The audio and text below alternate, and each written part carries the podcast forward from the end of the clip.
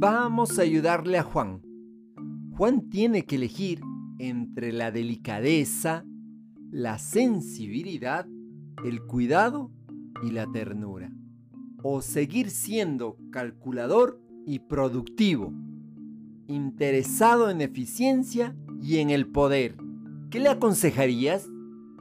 Te acompaña Mario Tapia Hernández y nuestras familias.